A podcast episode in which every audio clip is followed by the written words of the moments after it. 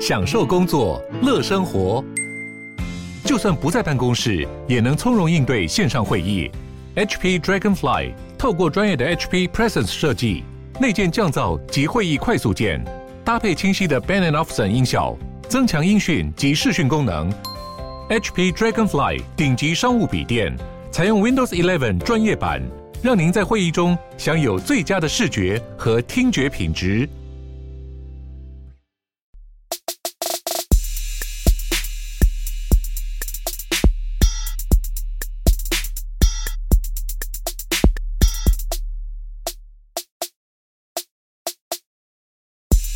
Hello，大家好，欢迎回到几位币圈千万交易员呢喃，我是主持人 Setos。今天来宾有千万交易员 Crypto。如果是第一次收听本节目的听众呢，可以去听一下新手系列，里面有新手特辑，让你们快速的了解各个赛道。这边解说一下哦，在币圈所谓的赛道，其实就类似我们台股的各个产业。那在我们新手特辑里面呢，有包含了 L1 平台币以及比特币、NFT、GameFi 相关的分析，还有部位控制。以及我们投资失败的复盘检讨，相信你们听完相关集数以后，对整个币圈的产业会有更全面的认识。在收听本集的节目，会比较了解今天的主题。那如果是老听众的话，我们就直接切入正题喽。我们本周要聊的主题是如何正确的使用合约相关的观念技巧，以及稳定币有五种类型，今天要来跟大家介绍一下。好，那先跟大家讲讲这两个题目为什么会这样定啊。首先是大家上集不是有先听到我分享说熊市的时候有很多这个年化十几趴甚至二十几趴的策略，那这些策略在熊市的时候做起来其实就已经可以胜于大部分的台股跟美股了，所以就蛮鼓励大家使用的。对，那后来就陆陆续续出现了很多问题，因为录制完之后啊，币圈的变化速度太快了。那首先第一个问题就是其中有一招 Sandbox 那一招，它的网路是架在 Matic 网路上的。就 Matic 网络在我录完的大概隔天还后天吧，就有一点瘫痪，所以总之基本上架在 Matic 这条链上的所有协议呢，全部都就是使用不正常，包括币安提领上 Matic 的链，我记得都停了好几天嘛，Setos，嗯，就是提都提不上去。对，那所以这件事情我就在第一时间就是在这个赖群啊，还有这个付费 Podcast 提醒我们的听众说，哎，这个 Sandbus 的这个放空套保这一招可能要稍微晚一点使用哦。啊，这是第一个。那这时候我就发现，大家就遇到了几个问题，就是很多小白可能刚好没有听我的 podcast，或有时候可能是第一次听 podcast，还是有点没听懂，所以他就问了一下说：“诶，为什么需要放空 Sandbox 啊？是因为 Sandbox 最近有什么坏消息吗？”还有一些比较老的听众就不点名了啦，呵呵，他就说：“诶，我其实已经入圈可能一两年了，但是完全一次合约都没开过，因为听过太多合约这个家毁人亡的故事嘛。”我就发现说，哦，原来还是很多人对正确的使用这个合约去做避险没有一个了解，所以我就跟大家再讲一下这个观念。其实状况是这样哦，你今天很多时候为什么会在圈内听到大部分的人在这个币圈啊，会因为合约爆仓啊，然后就家毁人亡的故事是是这样的。Setos 以前是在金融业相关工作，你你应该。有遇过一件事情，就是我们其实对客户提供任何一个金融产品前，我们都会因为金管会有严厉的监管，嗯，所以其实都不能给他们太高风险的产品，甚至是都需要经过他们的风险评级后通过了，才能可以去给他这样子的产品。只是因为币圈目前没有这件事。那你想一个问题哦，加密货币的波动是不是蛮常会在十趴、二十趴、三十趴的？嗯嗯。那如果今天一个波动在三十趴，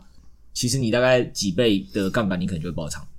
大概三倍多，对啊，其实三倍多就很有可能会爆仓嘛。那其其实新听众可以去拉啦，就连比特币到现在已经号称第一大市值币，还是很长的波动会在五十趴以上嘛，几乎每年都有发生一次嘛。这个二零二二年的一月可以去拉一下历史，二零二一年的五月都可以看，二零二一年可能还不止一次，十一月还有。总之就是你其实光比特币、以太币这种大型的加密货币市值波动五十趴以上还是有的，所以两倍、三倍爆仓。是常见的，那问题就出在大部分圈内的人还不喜欢做两倍三倍，因为大家来这边没有监管，看到很多人什么加密货币那种打杠杆，Luna 从十万打到一千万之类的故事，人家是强者嘛，然后就觉得诶，我也想要暴富，所以我就用了高杠杆来做事。那发生的问题是什么？就人家是强者，人家的这个停损设得很近，他在砍单的时候他不会犹豫，或者是他对盘势实时盯盘，但我们大部分的人其实。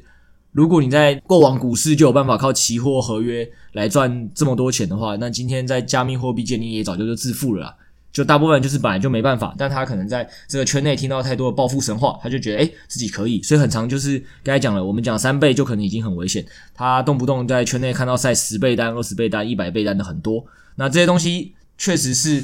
在赚钱的时候大家都很快乐，因为一百倍单嘛，一百倍单你基本上只要上涨了十趴，哇，就是你的资产瞬间增长十倍。但问题点是什么？基本上只要方向跟你想不一样，个一趴两趴，你是不是基本上就被爆仓了？所以这概念对于我来讲，他做这个合约的方式跟用写乐透或签乐透的方式没有差别啦。就是你如果要用这种方式去使用一个金融工具，那它当然带给你的很多时候不是一个好的避险概念，而它会变成了一个所谓的你去再赌一个乐透今天有没有中奖嘛？对，所以这是很危险的。那再讲回来，赖群最近有一个 Richard 蔡，我觉得他很常在分析，大家或跟大家分享观念，大家也可以多多跟他互动。他那时候就有聊到说，哎，其实他之前也发现双币理财好像是一个比他想象中还危险的金融工具。他只跟大家分享说，可能是要你在买币的时候才比较适合这个工具哦之类。那我这集因为不是我要讲的重点，不不细谈，但大家也可以回去搜寻 Richard 蔡他分享的这个双币理财。那总之，双币理财其实在我们这个传统金融业，它也是一个。加了选择权的一个比较复杂的工具，所以这两个工具，包括合约，在大机构或金融业都很常使用它进行风险控制，这就是我今天要跟大家讲的重点。但如果你真的不懂它使用方式，就像我刚才举的合约例子来讲的话，那其实大部分这种金融工具你误用都只是会带来给自己更多的损失而已。这就是要提醒听众的。那讲到这边，我们今天来跟大家讲说，当初到底为什么要一倍放空这个合约，再跟大家解释一下。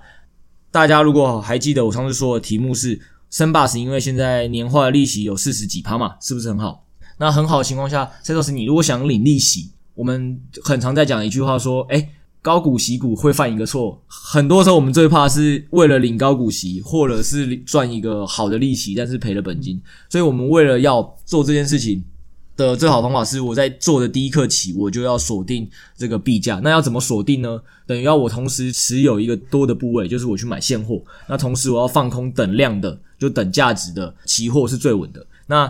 甚至如果大家有在呢喃猫群有看到 Setos 拍的那些教学，就是包括他怎么去做我们那上周讲那些套利策略，他基本上是同时的，他同时要开两个页面，就是左边是要买进我这现货部位，然后一按下买进的单之后，就右边直接按下这个卖出合约单，因为是一倍的，他这样就基本上把这个汇差给锁住了。那这样子的好处就是未来的这个币价的波动相对跟你的就没有什么关系。那我这边有跟大家分享，所以正确使用合约方法是，今天你已经很明确知道自己来使用这个合约这个工具的重点，是因为你要控制风险，然后你要用在一倍的话，或真的是低倍，你算过一个倍数，这个倍数是可以让你把这个你加密货币的波动给控制住的，那你再来用这个合约，其实你就不太会爆仓或爆仓几率小一点。那当然，上周其实深红是一个很专业的这个金融投资者，所以。他听到我做这个，他也觉得不错，但他就马上问了嘛，这样子一定有风险嘛？因为任何一个带来好处的东西，它不可能没有风险。他说：“诶，那这个风险不就是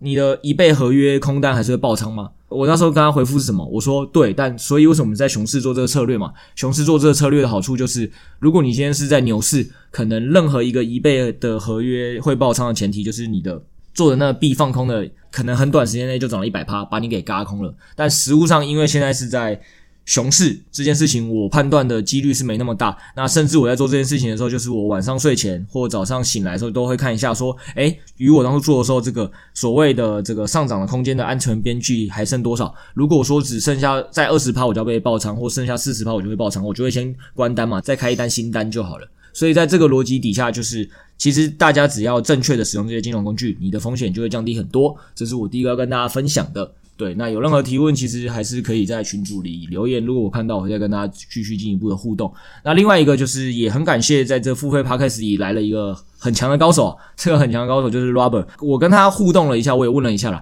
他的身份真的是这个国内的财工所毕业的，毕业后现在直接在圈内做这个量化分析人员，所以他很专业，也主要是做套利相关的。他就来跟我提醒说：“诶，克，他就问了我一个问题啊，同样是升霸时啊，这个 这个策略命运多舛，但问题比较多。他说你做的这个东西啊，相对比较复杂，就是我是去网站上同时组了 Matic 跟升霸时这两个币的 LP 嘛，就流动提供流动性。那它这样子就会出现一个问题，就是这个在网络上提供的时候，会因为市场在变动，就是在这个去中心化世界里，Matic 价格变动速度比这个中心化交易所速度变化的来的相对的快或慢，也就是说，它会出现一个状况是在去中心化世界里，可能这个 Matic 涨到一点五块了，可是中心化交易所可能还在一点四块，总之就是你很难完全做到对冲，一定会有一点点的这个。偏差，他问我有没有去做一个动态停损或动态避险，就是要再重新把这个数量调到完全一模一样。然后我就直接跟他回复说，我理解他想问的问题。就如果今天没有做动态避险，会发生什么事？就是刚才讲的嘛，去中心化交易所的 Matic，我一开始做的时候，虽然第一单的时候我已经控制到说两边的数量是一样的，比如说有。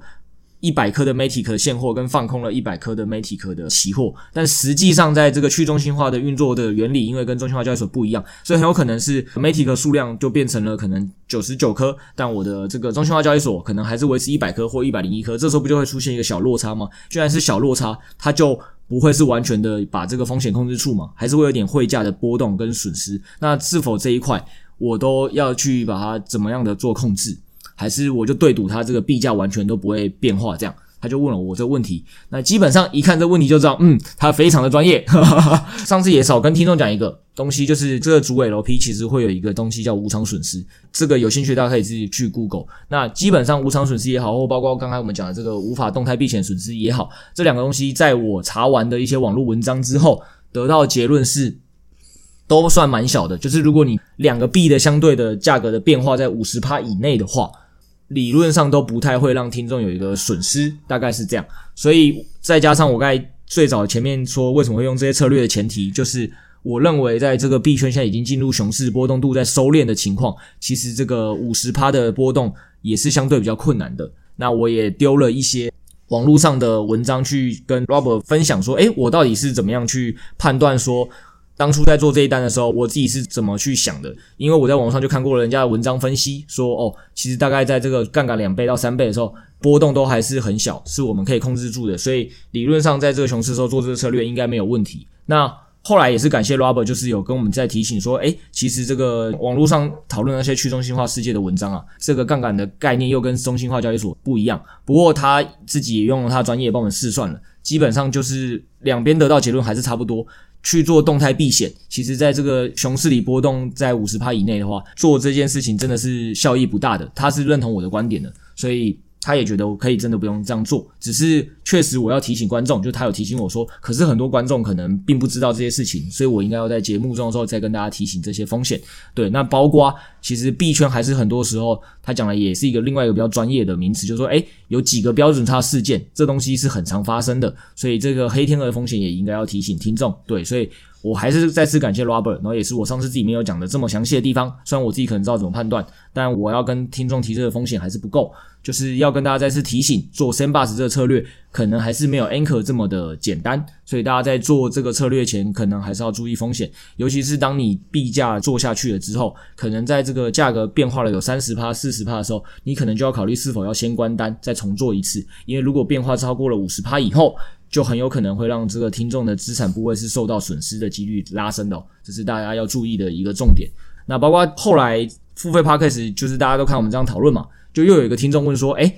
那他也蛮好奇哦，因为 Sandbox 它是每小时在给息的，那在这个给息的过程中，是不是这个给息出来的新币啊，它再回去放到那个 Sandbox 有个单币的质押池就不错。怎么没有讲这个？那也在这边跟大家讲，我就跟他回复说，Sandbox 单币的这个词还不错，就是它的风险就比我刚才讲说，你用双币去组 LP 那个没有动态避险这些相关的问题或无常损失的问题，你都不用扛这些风险，你只要。存进这个单币池的时候，就一样去中心化交易所放空等值的 Sand，那这个问题就会小蛮多的。但问题点就是 Sandbox 这个词，就因为风险比较小了嘛，所以它本来在网络上给的利息就少了十几二十趴，所以这在年化上当然就比较低。就看大家自己要想要赚多少报酬，然后承担多少风险，这就是我们之前在投资的时候就一直在跟大家宣导的一件事情。那以上大概就是我今天要跟大家分享一些做空合约的一些的细节。那刚刚讲说我们这个付费 Podcast 的群内的这个高人啊，他有给我了他那张试算表。那因为他那张试算表，我想说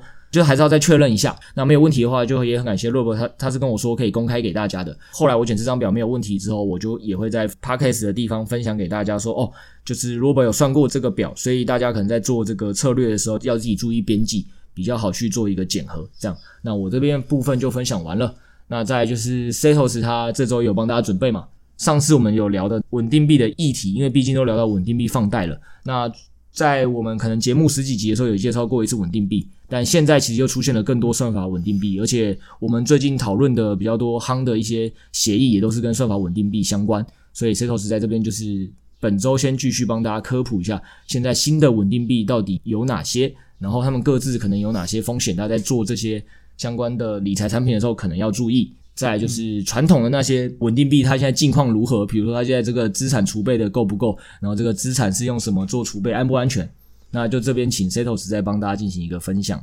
嗯，我先说一下，因为刚刚其实有提到说要不要开合约这件事情，之前蛮多 KOL 其都有针对这个来写文章，因为他们大概也被问到反了，就很多人会问他说：“诶，圈圈大，我该不该贷款 all in 进去这个股票？”那今年这么好赚，我该不该贷款这样子？那那些 KOL 可能被问到有点烦了，他们就会回答说：开杠杆要基于你应该在一倍的时候先有办法稳定的获利，再去开杠杆放大获利，不然就会被割韭菜。你进这个场内，如果持有现货都还没有办法稳定获利，那你开两倍跟三倍就是加速死亡而已。对啊，对，加速赔偿的这个速度这样。那讲回这个稳定币，是因为我们之前新手特辑都有提到稳定币的部分，只是当初没有讲到这么细啦。因为最近稳定币之争打得算是蛮激烈的，就回头过来检视一下现在稳定币的现状。之前大家要购买其他加密货币的时候，其实都没有稳定币这个媒介，所以导致整个交易的流通会非常的困难。那是后来因为泰达币这个横空出世之后，才解决这个困境。那基本上我们一般在提到稳定币，都是只跟美元挂钩，也就是一个稳定币会对应到一块美元的市值。那它背后都会有不同的方式来让它恒定在这一个汇率。譬如说，我们常会看到台积电跟台积电 ADR 价格会有价差。那这些稳定币可能在设计上都会有一些机制，来让它的价值能够，我们说 peg 啦，peg 就是指稳定在这个一美元的价位。简单说一下，目前稳定币的前五名，目前第一名还是历史比较悠久的这个 USDT 泰达币。那一般人可能看到泰达币都是。看到新闻认识啊，什么圈圈男被抢泰达币这样子，大家可能对泰达币的认识就是都是啊，这是诈骗。但然后负面新闻很多嘛，负面新闻很多，因为它历史最悠久，然后也是争议相对较大，还有被那个 SEC 调查嘛，就是美国那边调查，嗯、就是说你这个后面储备到底稳不稳这样。嗯，所以我们检视一下这个 USDT 背后的储备啊，其实它一直备受争议啊。就是大家很怀疑说它背后到底有没有充足的担保。那 USDT 这种货币，它就是经典的这种担保型的稳定币，也就是说它背后的资产会大于或者是等于它现在的发行量啊。也就是说，假设我今天有一百 USDT 好了，那我背后就是有一百美元的资产来作为支撑。那它目前所公布的这个储备资产呢，大约有八成五是现金或者是商业票据。那有趣的地方来了，它另外还有大约五趴是公司债、贵金属。那有十一趴是担保贷款或其他。所以这个部分的组成就受到大家比较多质疑。那包括最近其实有一个公司，他就针对这件事情就说：“诶。”我们要全力的做空泰达币，甚至他要考虑说，如果人跟钱够多的话，他们要成立一支基金，我就是要空到你下市这样子。讲到这个，嗯，前一阵子去年九月吧，加深这个小白可能跟泰达币的这个连结度。九月那时候，恒大地产事件不是也对整个金融市场有一定的程度的影响吗？然后那个时候，包括泰达币都突然又被点名中标，因为大家怀疑他所持有的商业票据跟公司债大部分都是恒大的资产，我也不知道这个新闻从哪来的啦。但那时候这个问题也是被点名很久，说也是一堆人在写文章嘛。泰达币如果因此而汇率大崩，那加密货币市值到底会因此影响多少？嗯嗯。所以其实大部分我们圈内的老韭菜都会建议新韭菜说，你如果要持有稳定币，就是这么用后面资产做储备的稳定币的话，泰达币可能比例上还是要降低一点。嗯嗯。对对对对，因为它就是一直被点名了，争议很大。嗯嗯，它基本上就是加密货币界的林益全了，每次出事就要出来扛一下，这样。好了好了，那不然我们直接再举一个后起之秀第二名的稳定币好了，嗯、就是 USDC。那为什么 USDC 好像对大多数人来讲会比 USDT 好像倾向正面很多？那谈到 USDC，我们就先来看一下它的发行商啊，它背后的发行商就是 Circle 还有 Coinbase。这个会受大家比较信任的原因，也是因为 Circle 跟 Coinbase 目前都在美国有上市嘛？没有，Circle 应该是预计上市，Coinbase 是已经上市。啊、嗯，对对对对，那大家都知道说要上市的这个企业，它就需要经过比较多严格的检验，就是因为他们必须要符合一些公开揭露的原则，大家就对于它背后的这些资产会比较信任，再加上。他们这些储备啊，就等于都要经过会计师的这些审视，所以我们看一下它背后的储备资产分布，这个就比较蠢了啦。它百分之百的储备就是现金，然后美国短债或其等价物，基本上就是流通性约当于现金的这一些资产。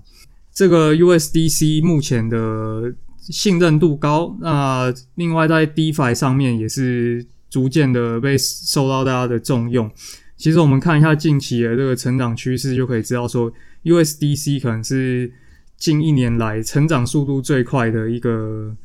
哎，不能这样说，近期可能 是忘记了 UST 后对后起之秀，可能在几个月前 USDC 是成长最快的。对，但是后来可能被异位了。哦，USDC，我觉得不单只是因为它就是一间。发行商已经在美国上市，一间正准备上市，所以相对合规这件事，就是美国本来那边就会进行审查。再来也是后起之秀，当初都知道 USDT 最大的争议就是它这个后面不太透明嘛，然后又不太合规，嗯、所以其实每一间公司也基本上就是主打着我要我要更合规、更透明的方式去进行一个运作，才能办法取代泰达币啦。所以我觉得这个公司的理念上也会是比较偏向这方向的。对，嗯嗯嗯嗯嗯，对。再来是不是还有一个圈内肯定要认识的，就是你玩加密货币不能不认识我们的首富完璧归赵的那个男人所开的交易所以及他发行的稳定币，华人首富赵长龙发行的。目前的第三名就是我们的 BUSD 啊，BUSD 它的发行商就是 Paxos 以及 Binance。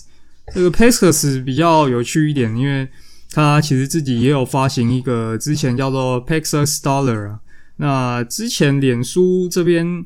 也是跟他有一些合作，所以这个在发行稳定币的方面，他应该是算是比较有经验的。那他目前背后的储备也是蛮单纯的，就是百分之百的现金或是其等价物，基本上也是那种流通性约等于现金的这些资产啊。那这个就是币安推出的这个稳定币嘛，所以你目前在币安上面操作，你点进去这个交易对，应该预设都会是 BUSD。使用这个币的好处呢，第一个当然就是它的储备资产就是相对的就比较单纯。那第二个是说，你也知道了，币安就会针对 BUSD 可能有一些交易上的手续费会进行一些优惠。那第三个就是说。币安大家都知道，他自己其实有个 Binance Smart Chain，所以 Binance Smart Chain 上面的这些应用呢，就会大量使用到 BUSD。币安可能在这方面也做了蛮多扶持的动作。而且，虽然动区这边写的是说手续费相对比较低啦，因为币安要推广自己货币，给比较低手续费是可以了解的嘛。嗯，那但我这边自己实测，我看到的数据几乎都是零诶、欸。零，我的手续费应该是零，所以它已经不是比较低了。就是如果你是在币安做交易用 BUSD 的话，我自己看的手续费是零啊。对对对，那可能大家也会好奇一个问题哦，就是那为什么大家都要用这个币安的稳定币？对，那、啊、其他人不能发自己稳定币嘛？那这个道理就很简单嘛，就是美国发的稳定币还是我发的稳定币，谁要用呢？肯定是用美国的。对，那所以币安作为全世界目前还是第一大交易所，而且还是海放其他交易所非常多的交易量。相对于泰达币这间公司，币安这间公司的这个赚的钱，应该是整个币圈的人都公认没有什么大问题的。这个币圈我刚一开始就讲了一个笑话嘛，大家都会说完璧归赵嘛。可能听众用听的不知道那完璧归赵是什么意思。Setos，你讲一下那完璧归赵是哪个完哪个赵，然后让大家了解一下完璧归赵是什么意思，你就会知道为什么币安发的交易所币，第一个点就是为什么大家会相对这么安心，因为这间公司实实在在一直在赚钱，所以它发出来的东西可能大家争议就比较小。那五年就可以登上亚洲首富，那其他企业这个辛苦这么久，一辈子都没他赚，你就知道这赚钱速度的差异到底差多少。没错，玩币就是那个玩游戏的玩嘛，币就是加密货币的币嘛，归就是归去的归，赵就是赵长鹏嘛，所以你玩币玩到最后都会回到赵长鹏的手上。这个怎么来的？你要不要科普一下？哈，这个我不知道，是哪来的？没有啦，这个很简单啊，因为最早期加密货币交易所合约那些就是交易所才能开啊。刚才已经跟大家分享了嘛，越高杠杆的合约是不是越容易钱就没了？然后大家就会开玩笑的一件事情是，其实。大部分的合约在开仓后台一定是有数据的，嗯，所以如果交易所私底下再看到某个数据线，就哦，这群人我只要拉到多少钱，他就会爆仓哦，哦，他就硬拉上去或硬插下去，所以我们很常在讲说什么合约插针把一些人弄爆，为什么一插针完之后马上又迅速反弹？就是原本你是看空没错，那结果他就是会先把你那个空单爆完之后再开始下杀。所以让你没赚到钱，虽然你的方向是对的，那大家都会，这是阴谋论。阴谋论就是啊，因为后台他们都看到数据啊，所以加密交货币交易所这样玩。然后还有另外一个问题是，很多时候你会设什么做合约的人，就算是高手，就会知道有这种风险，都会设什么在某个价位跌破趋势不对，他可能就要先什么价格止损或什么止损。但很常就是在那种极端插针行情的时候，所有这个交易所们其实也不止币安啦，应该很多的交易所都会遇到这个问题，就是你设那价格止损根本没有被触发。所以原本你可以逃过风险，没有逃掉，就是你原本预计说哦，我可能跌到八十块，你就会全部出掉，所以你最多可能损失资产部位的十趴。结果他八十块没触发，所以直接让你在五十块的时候基本上全部爆仓，所以你一百趴钱都不见了。那这些钱会流到谁的口袋呢？他就说又回到赵长鹏口袋，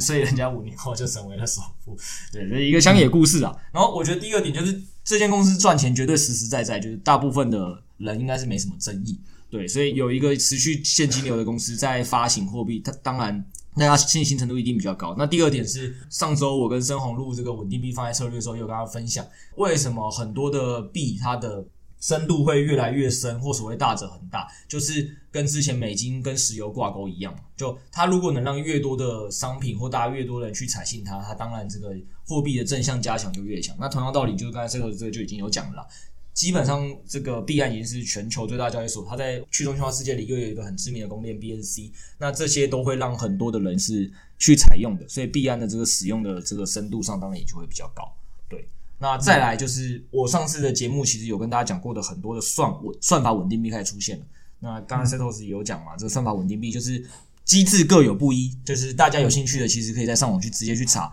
看文章会比较清楚。但总之就是这些算法稳定币，相对就是传统的加密货币，它不是靠这种直接用资产储备的方式让这个币本身的汇率稳定的，它是用一些他们的演算法机制。那因为是演算法机制，大家可能就会相对觉得不稳。那可是为什么在一个相对不稳的情况下，我们刚才讲了某一个算法稳定币，它突然异军独起，它好像让这个市场上对它信心程度越来越高，或市场需求越来越高，是什么呢？就它是什么币，以及它后来发生什么事？哦，第四个目前市值第四的这个稳定币，也就是 UST。那这个我相信很多小白应该都知道这个币了。